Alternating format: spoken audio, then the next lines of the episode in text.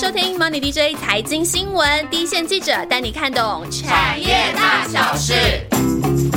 Hello，大家好，我是欣杰。上个礼拜呢，小鹿就把台积电的优劣势还有价值要怎么估算，市场目前讨论了哪些方向，都给了非常清楚的介绍。那我们下集要来谈谈，就是明年的半导体产业真的怎么了吗？上中下游的系族群当中，有没有还是可以成长的族群呢？这个就是我们最关键的，就是有一个很重要的系族群，厂商对明年的看法是乐观的哦，所以本集你一定要听到最后。现在欢迎小鹿。Hello，大家又见面了。那我们一开始就先请小鹿针对明年的半导体视光，先帮大家简单的分析一下好了。就是但呃，就像我前面一集有提到的，它就是半导体的气氛会比较不好一些嘛，它是一个景气往下行的阶段。那台积电他自己也说，就是库存水位会在第三季来到高峰，然后第四季可能会和缓一点，可是会持续调整到明年的上半年。所以你会从今年整个产业链来看的话，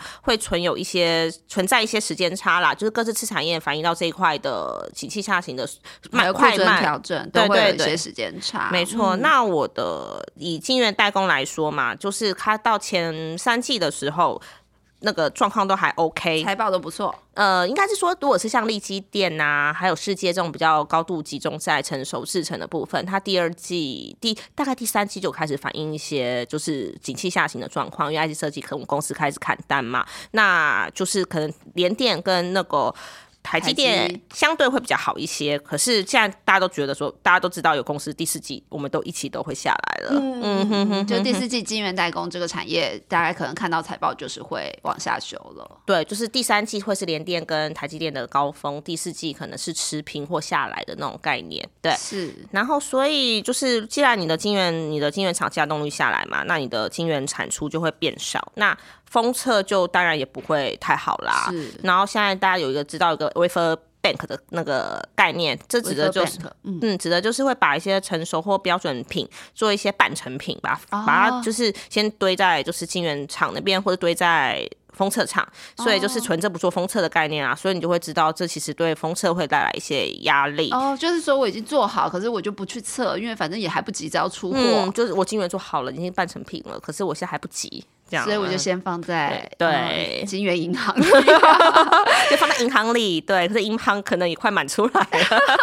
好，对对对所以大家对封测族群心里要有一点。要要有一点底了，不会是非常好。那设备呢？那设备的话，设备就是大家知道最后知后觉的落后指标啊。哦对对对对，所以其实在这一波景气的一个，就是在出现一些杂音，大家也很明显知道说，其实上半年就有一些声浪出来了嘛。可是对啊那时候要扩产放缓啊什么的。嗯，对，就是，可是大家就是，哎、问设备业者，每个人说没有啊，我没有感受到啊，然后订单还是很好啊。对啊，董然后就有个董事长讲说，因为我们离就是终端消费太遥远了，嗯所以就是就算外面讲的这个样子，我们什么都没有感受到。然后，所以我们现在订单还是很好。所以那是我六月的时候问他的，他的 comment 是这样。可是突然间七月开始就风就是猪羊变色了，哦就开始感受到包括我们的金源代控龙头，还有来知道各个就是金源厂都有一些在做设备调单，就是递延啊，或者是说把它延后。就是把呃，应该说递延以后，对啊，就是你可以把它递延或者是 can 单的那个状况的出现所以大家也对应到，你看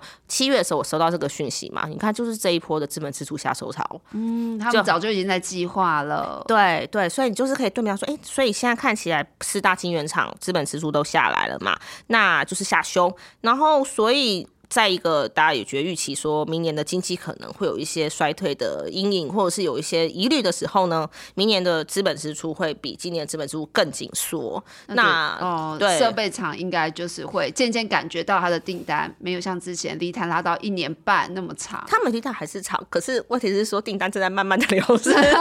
流失当中，因为客户在调订单嘛。因为我现在真的听到比较惨的状况是，客户有没有可能跟你要了大概，我就有单位来讲好了，可能你要十台，可是所以就大概七八月的时候，他就帮你看到只剩下两台。啊，是啊，对，所以它那个其实那个变化是很急剧的，他们也是蛮错愕的嘛。那可是就像刚刚说的，设备的利态还那设备的交期还是很长嘛。那它还是很长的话，你的在手订单比较相对比较高的，你就慢慢还是可以出你的设备，出你的设备，所以你的营收可能还有办法支撑一段时间。嗯，可是就是整个大环境来看，就是到明年的资本支出的下修的状况之下，是不利设备厂，这是确定的。了解，所以大家投资设备族群的时候要特别小心了。那整体来说，到底这一波循环，现在大家怎么看那个时间点啊？什么时候会再回到一个比较好的上升循环？像台积一样，看明年下半年嘛？嗯，因为现在就是有些人会来用以前的历史，大家最喜欢就是用历史经验来看嘛，就是会回顾过去以前几波的半导体景气循环。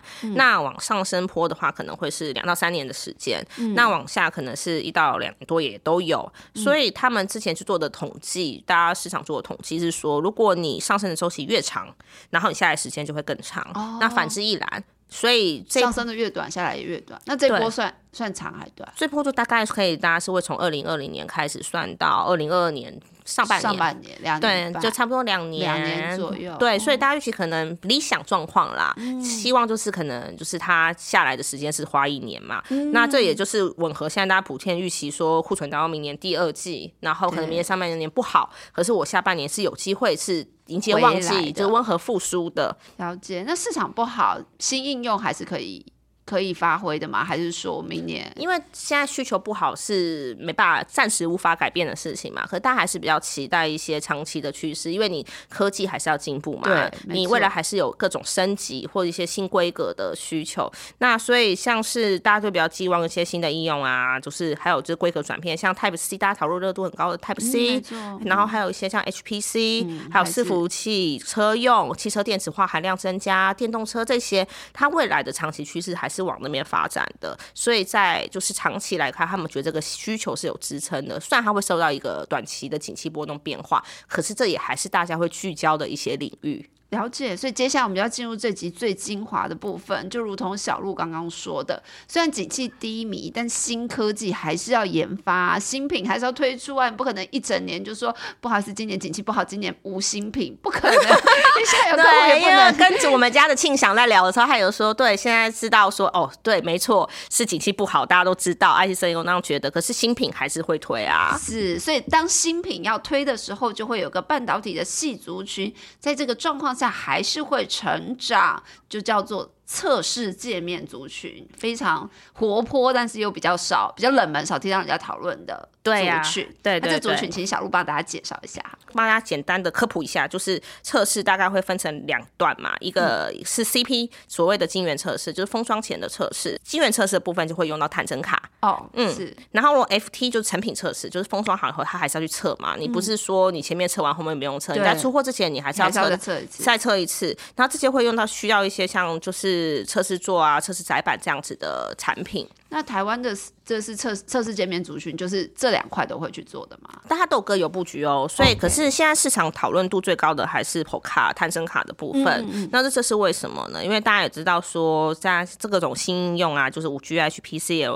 IOT 这种，大家也听到很多很多啦，各种的高阶的应用，然后这些百花齐放，还有一直整合的这样子一个商机，所以会变成说，它你在。你晶圆制造的技术会越来越难，然后成本会增加，然后你的测试的难度、你测试的功能，你的都会变得更复杂嘛？对。所以就是说，你在可能你这个就会变很重要，晶圆测试会变很重要，因为你想想看嘛，如果你在封装之前就把它测试给做好了，你良率已经拉到很高了，那你最后封装出来的不良率就。你就先先帮你，就先帮他先在封装之前纠错，就可以节省了你封装那一段的成本嘛。没错，对，所以所以晶圆测试这块就变得现在很重要。对，而且晶圆测试对这些厂商来讲，它也是毛利率、利润相对比较好的一个一个一个产品别嘛。那我觉得接下来可能再帮大家简单的说明一下什么是 PO 卡，什么是坦诚卡。那大概会有三大，现在比较常会看到会有三大类型。那一个是 CPC 悬臂式探针卡，CPC。是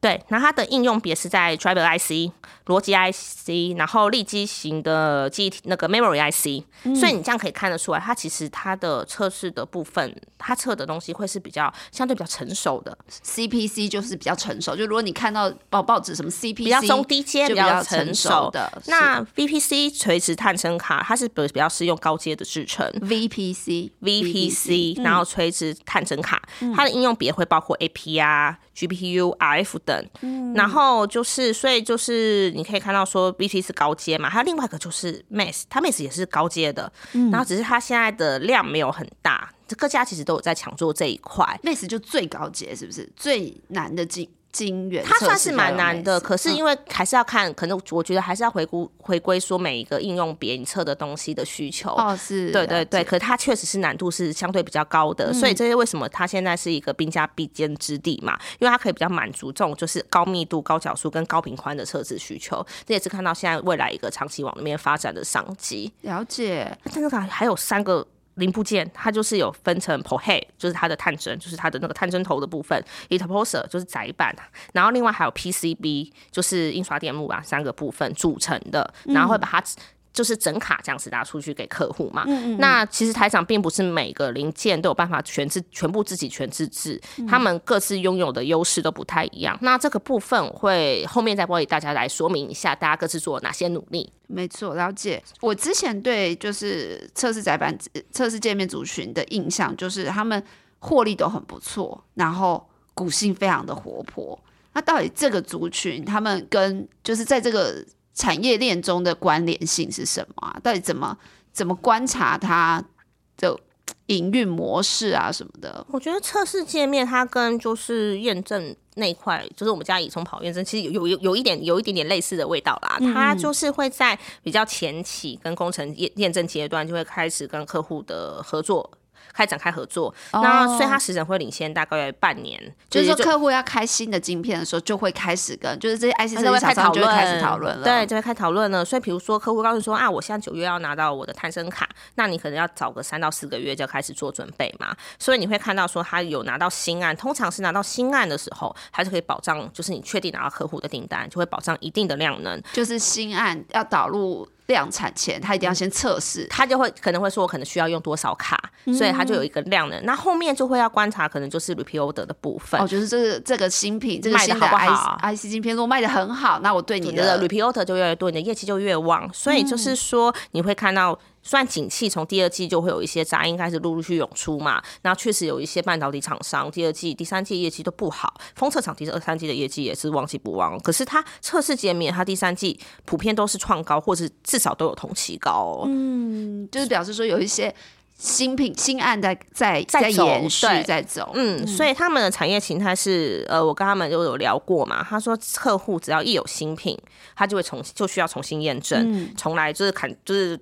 不管你上代推了什么，我们重新你有新品叫重练嘛，它就是重新跨过，然后会好几家厂商会去争取这样的订单机会，这样像是 Intel 就会至少养两家的供应链。那现在这个时候，就是现在就大概现在第三季末在第四季之间，就是他跟客户在讨论明年的就是一个新案。新案的时候嘛，所以。因为这个原因，所以大家对明年没有那么悲观。就是他们可能掌握到了明年，其实还是有一些新案在手上，会有多少的量呢？他们大概有一些想法。嗯，就是如同刚刚前面所说的嘛，你要在不管景气再怎么样，你客户还是会有要一些新案的需求嘛。嗯，这这个景气调整是一个过渡时期嘛。是，所以如果明年可以都可以，如果在这个时间点顺利抢下订单的话，明年的业绩就可以比较看稳。只是我觉得还要提醒一件事情，对，没错，大家都还是会。推新品，可是虽然要推新品，可是它有可能会出现就是量产时间延后的问题。哦，就我就拿就是像金策为例好了，它今年年初它原本目标的是尽量成长双位数嘛，然后后来它现在后来近期下修到就是今年是全年会成长，可是就个位数。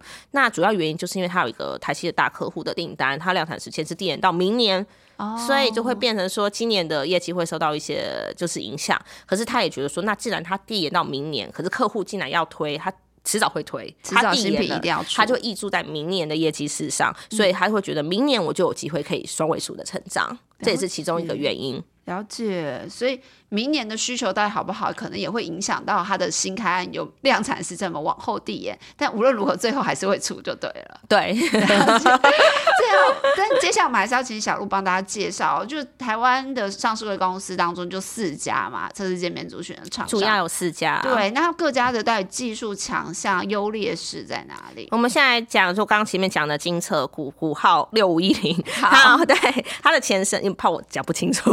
对，它前身是就是大家知道它是中华电信，就是研究部内部的高速 PCB 团队嘛。然后他从二零在二零二零哎二零零一年开始会去研发一些像是 Lobo 啊测试载板啊，还有 Poca 的产品。那所以会知道说。它的强项最大强项就是 PCB 这一关，就是它 PCB 起家嘛。对，然后它现在主要会是锁定在 VPC、Mass 探针卡这种比较高阶的领域。然后它这几年是比较是主打一个叫 All In House，大家它其实出来都一直常在讲，就是一个全自制的概念，所以它要去提高它在探针 p o h e 的自制自制率。这样子就是说三层中，它现在。PCB 最强，可是他希望另外两层他自制率要拉高。对对对，所以因为他这样子来说的话，会对他的毛利率会有比较有一些帮助嘛。因为他们之前有给过一个数字，他说如果你把它这样子就是全支持整卡销售的平均单价是就是。只有销售窄板，就可能 PCB 或什么的价格的是两到三倍。然后，所以虽然我知道说他们现在确实是有在探针这块知识里有努力在努，就是有持续在努力啦。可是其实还是有部分是要去仰赖一些海外的探针卡厂去供应这个部分。对，然后不过就是又再回归刚刚前面讲的啦，就是它在 PCB 的地方很有优势嘛，所以它今年的业绩就是受到一些。订单递延，还有因为他们空可他们的产品太高，比较高度集中在 A P 这个领域，所以手机下来的他的感受会比较深刻一些嘛。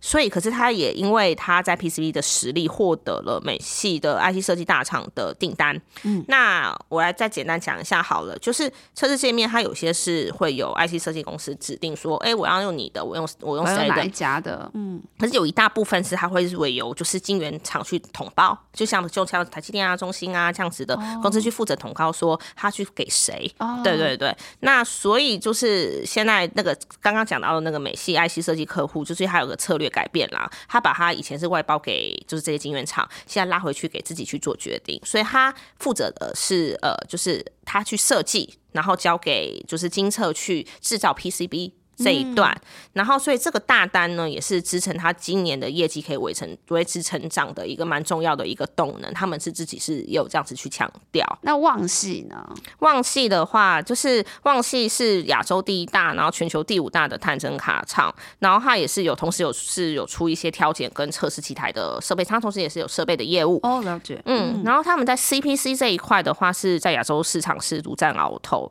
那来讲它跟金策不太一样。它的它它目前是在 p o head 跟 interposer 的部分是有自制的能力，可是它三层中的针头的那边，对针头跟中间中间那层，对它可以就是 interposer 部分它可以自制，可是它 PCB 是需要外包的，就外包给金策哈。他们是对手，怎么能呢？对，不过他也是合作好了。对他们现在也是在规划，就是建制自己的产线啊。对对对，然后就是希望能够去往就是一个全自制的概念去靠拢，所以也是有这个方向。那所以其实目前最近掌握的资讯说，就是因为旺西它其实。因为一般来讲，探针卡的测试界面的淡旺季是二三季嘛，然后一四季是偏淡。可是因为现在普遍大家觉得第四季可能业绩会下来，可是旺西它或受惠一些来自于 HPC 五区还有还有 FPGA 的追单哦，所以它第四季的业绩有机会居高表现。所以相比其他同业，可能第四季会下滑双位数的百分比来看的话，它是相对比较亮眼的。的一个业绩的表现，了解。所以旺系它虽然比较集中在 CPC，但它其实也往 VPC 这边努力了，对不对？因为你刚刚说它会接到一些 HPC 五 G 这样子，它 CPC 的部分就是持稳，然后未来扩产的重点会是在 VPC 跟 Mass 这一块。然后这两块它其实除了扩展以外，也是积极的有在争取新客户。虽然像 Mass 它的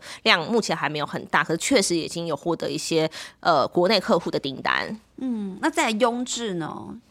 中智的话，嗯，我觉得它又跟前面两家又不一样。它其实主要是它是比较像是负责设计端的，然后它设计的是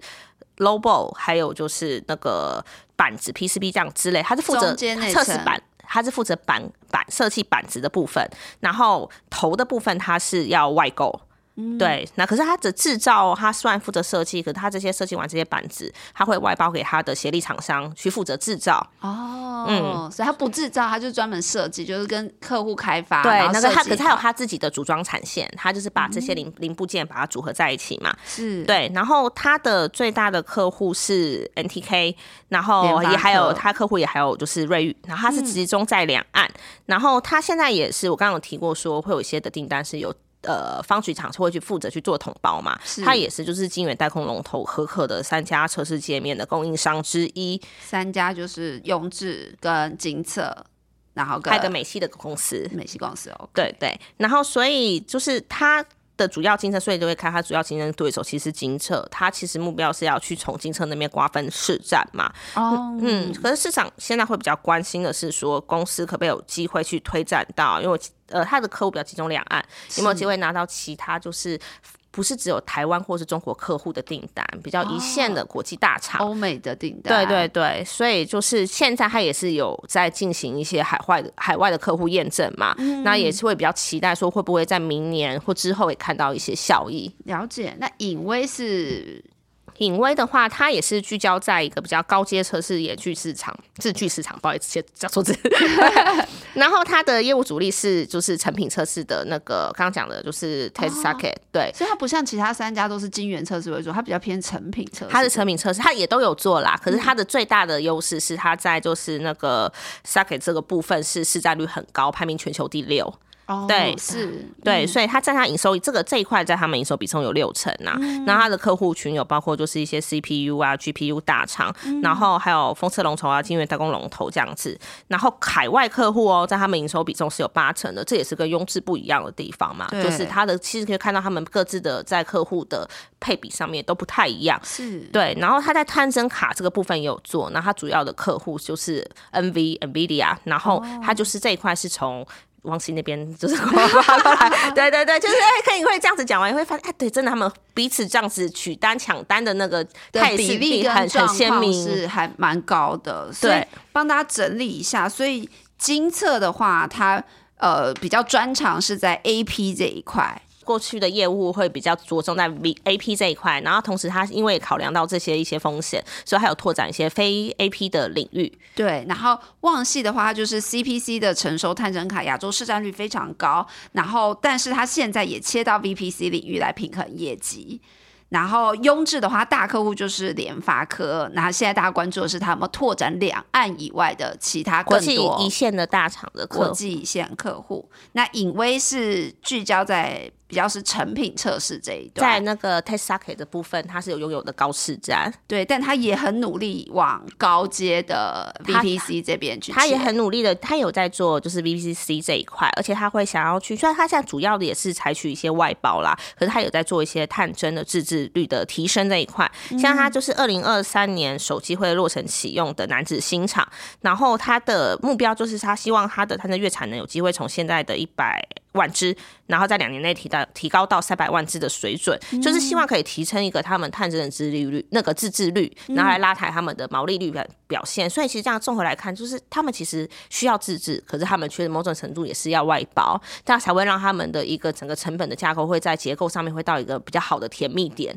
对的自己公司的获利表现会比较有益处。了解，那他们。听说投资这个族群哦，就先谢谢小鹿，就是提供大家就是明年观察这些个股有哪些要关注的重点哦。那另外就是我们听说投资这个族群观察的点，其实不是看它每月营收看出来创高或者什么的，它是有一些投资的族群特别要注意的。妹妹嘎嘎，对，就是我跑跑他们就大概就这个族群大概三四年嘛，然后就会有观察他们就会有一些时候要。每到某某个时间点，我要观察什么事情，就像像像前面就是说的，就是现在就是呃，IC 设计有一旦有新开案，每家车之前就要去要去验证嘛，抢单嘛。那所以就是这个时候，就是现在这个时间，第三季末到第四季会是一个他们开始讨论新开案的时候。所以就是到底谁拿了单，谁丢了单，这就会牵动这个股价，就是这个族群的股价的表现嘛。然后又又加上这个产业的旺季是在二三季，对他们业绩会比较好的时候，所以这也是。是他们相对会比较活泼的时候，所以就是其实我觉得就是这段时间就会常常听到这样子的消息嘛。我就来举个例子好了，就是呃，清测好了，你知道之前就像他在 A P 的那个测试版的市占率就是达到八成嘛，所以叫那个我们的水果大厂的测试版卡是几乎是它就是一个独拿的状况。可是后来因为刚好他就是他的客户需要有一些分散供应链风险的，嗯，因为其实厂商一定都是这样嘛，不会想说完全极度仰赖一家公司，还是希望有可以有第二家的，或是第二家或甚至第三家供应链，然后去降低一些，也是厂商也要降低他们自己的风险嘛。对啊，对啊，所以他不能太过度仰赖。所以二零一八年的时候，就是他第一次传出就是掉单的消息哦，他的那个探证卡贴就被泰瑞达抢走，嗯，然后后来到现在没有拿回去啦。可是就是 就是，可是他后来做了很多。事情，所以也做了很多努力，只是就只是想跟大家印证，那时候这个消息一出来，就造成他的股价有一个比较大的对比较大的反应嘛。不过，所以他也因为这样原因，所以就体认到金色有体认到分散风险的重要性，所以他这几年都是还是在拓展一些非 A P 的产品线嘛，还有开发新客户，就是像是在非 A P 的话，它有一些机体啊、R F 啊、G P U 啊、C P U 等等，那所以他都都都有在布局哦。所以金策的总经理。他黄水可他接受我们的专访的时候就有说，他认为哦，公司已经透过这种各种市场、还有客户跟产品面的多元布局，已经大幅降低了这些相关的风险，所以他觉得今年的业绩还是定调说会成长，明年也是保持比较比较审慎乐，就是审慎乐观的态度啦，也是希望可以有双位数的成长。了解。嗯，那我再举另外一个例子好了，就是像刚刚提到雍智，雍智之前是之前引起很热闹的一个话题，是因为他打进了联发科的。五 G 手机的车子界面的供应链嘛，然后受到一个很大的关注。对，那所以他就因为他他主要供应的，他可以有就是板就是板板板子的能力，可是他没有呃。它那个 p o h 的部分，所以他是要结盟其他结盟，或是由客户指定的方式，